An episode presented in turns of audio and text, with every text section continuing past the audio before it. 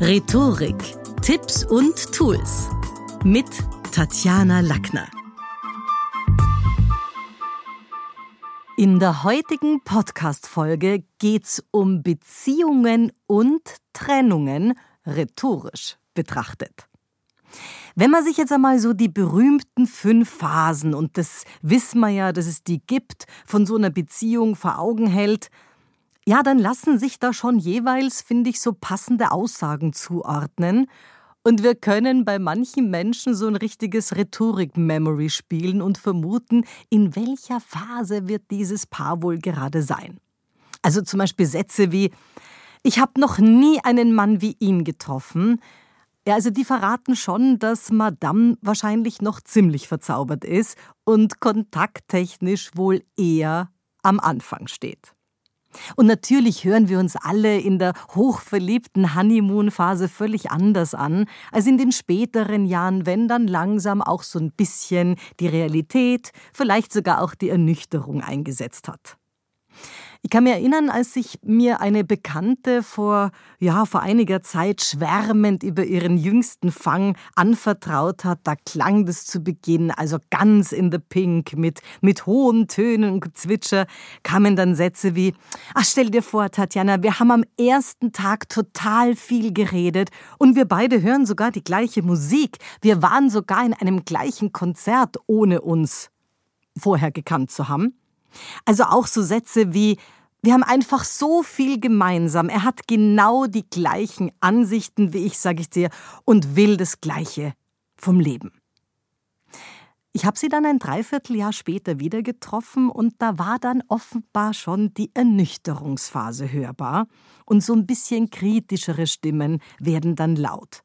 So ein paar grundsätzlich realisiert dann nämlich schon, dass der andere vielleicht nicht nur der Traumprinz ist oder auch nicht nur die Bilderbuchprinzessin.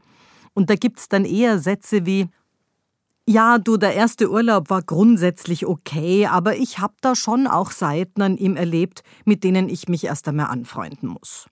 Oder ja, was soll ich dir sagen? Sie ist bestimmt eine tolle Frau, allerdings hat sie spürbar auch ihre Ecken und Kanten. Aussagen wie diese sind klare Indizien dafür, dass man vielleicht die Honeymoon-Phase schon verlassen hat und das Cocooning ein Ende findet. Partner werden jetzt mit ungetrübteren Augen angeschaut, weil die rosarote Brille runter ist und man stattdessen vielleicht so ein, naja, alltagstaugliches Nasenfahrrad aufhat mit Gleitsicht. Dabei fällt natürlich nicht nur Licht auf die geliebte Person, sondern wir entdecken jede Menge Schattenflecken und manchmal sehen wir die eine oder andere Pore auch allzu vergrößert. Einige Monate später zieht ein Paar dann vielleicht zusammen und es beginnt so die Zeit der Millimeterkriege. Die beiden betreten nun die Macht- bzw. Kompromissphase. Da geht es darum, dein und mein, Reibereien werden irgendwie laut, unterschiedliche Lebensdesigne kommen dazu zum Vorschein, verschiedene Ziele in der Beziehung. Also gerade bei diesen Dein und Mein Spielchen, da kommen dann Sätze wie Kannst du mich bitte vorher fragen, bevor du einfach meine Sachen nimmst? Mittlerweile fallen die Dissonanzen im Wertesystem schon ein bisschen stärker auf, weil man sich natürlich auch mit dem anderen auseinandersetzen muss und es da immer wieder auch mal naja, wie soll ich sagen, nicht immer erzeugt Reibung Wärme. Ich kann mich da selber an Sätze erinnern wie Ich weiß auch nicht, bei deinen Eltern geht's irgendwie völlig anders zu als bei mir zu Hause. Ich bin sowas gar nicht gewohnt. Also bei uns wurde immer alles besprochen.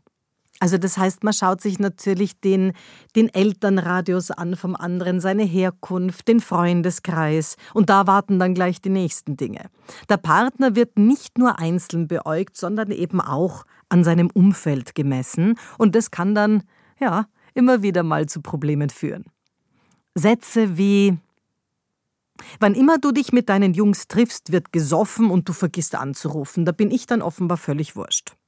Oder Sag mal, ist dir der Sport wichtiger als unsere Paarzeit? Müssen diese Dinge immer in der Beziehungszeit geplant werden?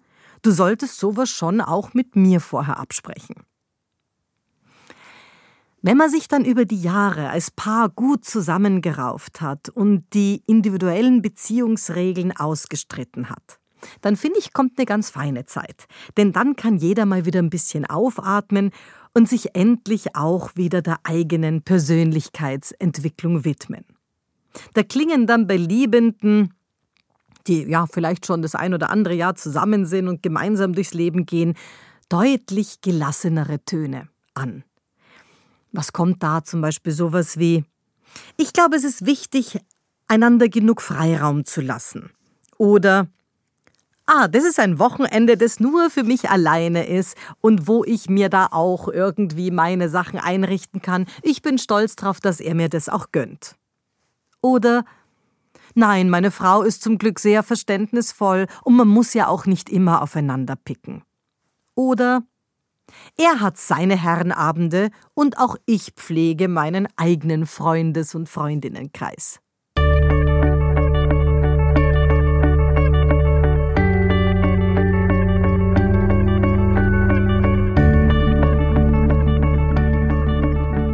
Die letzte Beziehungsphase, die fünfte, in die man kommt, die gilt der Sicherheit.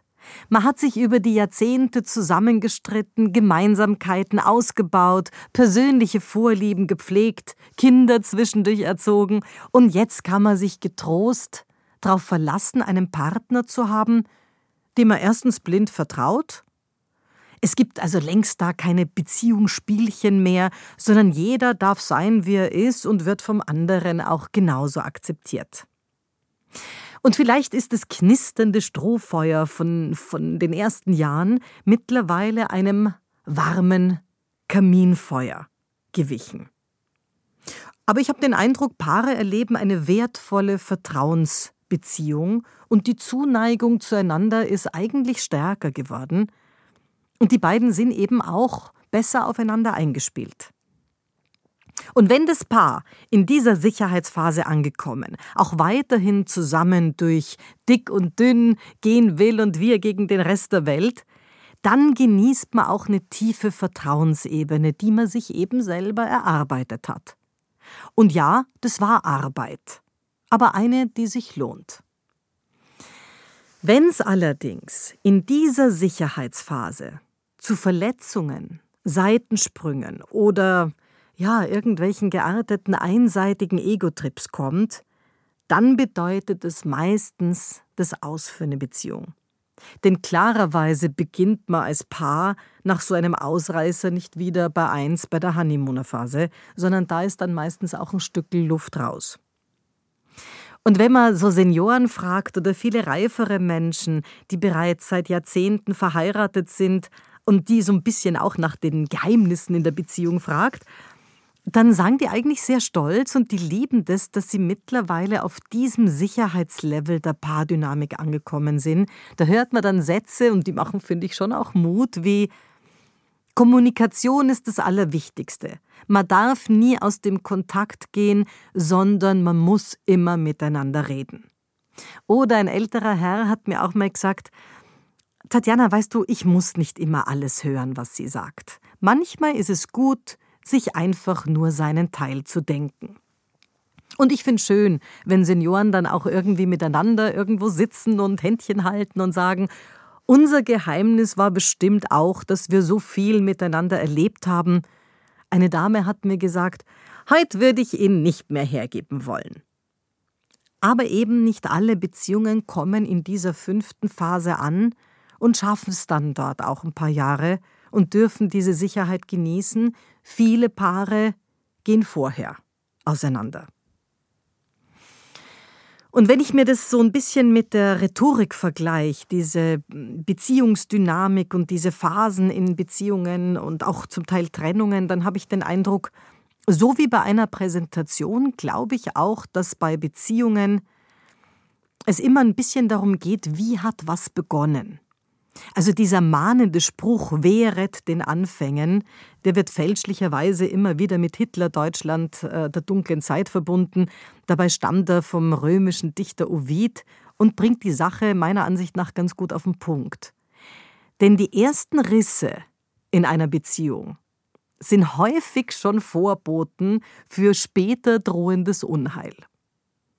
Also wenn ich, wenn ich an meine Studenten denke, dann ähm, fällt mir jetzt eine Studentin ein, wo man sagt, okay, da waren ja eigentlich zu Beginn die Anzeichen für aufkeimende Beziehungsprobleme.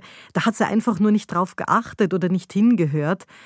Also die hat nach einer Trennung kürzlich gesagt, Weißt du, Tatjana, am Anfang fand ich seine Eifersüchteleien süß und habe mich auch irgendwie geschmeichelt gefühlt, aber mit der Zeit hat das Misstrauen unsere Beziehung aufgefressen. Und da liegt schon ein bisschen was von diesem Wehret den Anfängen. Ein anderer hat mir gesagt und hat ja auch zugestimmt, auch bei mir haben sich letztlich die Trennungsgründe dann nach sieben Jahren schon in den ersten Wochen abgezeichnet. Seine Mutter hat unsere Beziehung kaputt gemacht. Und genau wie bei einer guten Präsentation, so ist dann auch letztlich das Ende entscheidend dafür, wie man die gemeinsame Zeit in Erinnerung behält, so in der, im Rückblick. Der Schluss bildet den Rahmen für das, woran wir uns später erinnern werden. Und dabei sind Trennungen sicherlich gesellschaftliches Tabu. Sie gehören weder in einen Smalltalk noch eignen sie sich wirklich gut für irgendein Tischgespräch. Warum eine Trennung ist wahrscheinlich schon so was wie ein Todesfall einer Beziehung und mit Tod mag sich niemand, ja, also normalerweise in so Gesprächen, wie geht's dir? Ah, danke, gerade getrennt. Also mit Tod mag sich niemand befassen. Deshalb müssen viele Menschen ihre persönlichen Katastrophen auch ganz alleine mit sich ausmachen und natürlich hat man vielleicht mit Freunden gesprochen oder mit der Familie oder sich sogar professionell einen Coach oder einen Psychologen geholt. Aber heilen kann man nur alleine. Und ausgerechnet die gut gemeinten Ratschläge helfen da gar nicht. Also lieber streicht man Sätze wie Ah, du wirst sehen, bald findest du eine bessere. Oder Die Zeit heilt alle Wunden. Oder na geh, auch andere Mütter haben schöne Söhne. Ich finde, es reicht bei Trennungen manchmal völlig zu kondolieren. Jemanden in den Arm zu nehmen und zu sagen, das tut mir leid. Das war's für heute. Besuchen Sie mich doch in der Schule des Sprechens in Wien. Auf Facebook, LinkedIn, Instagram, YouTube und auf Clubhouse. Oder auf sprechen.com.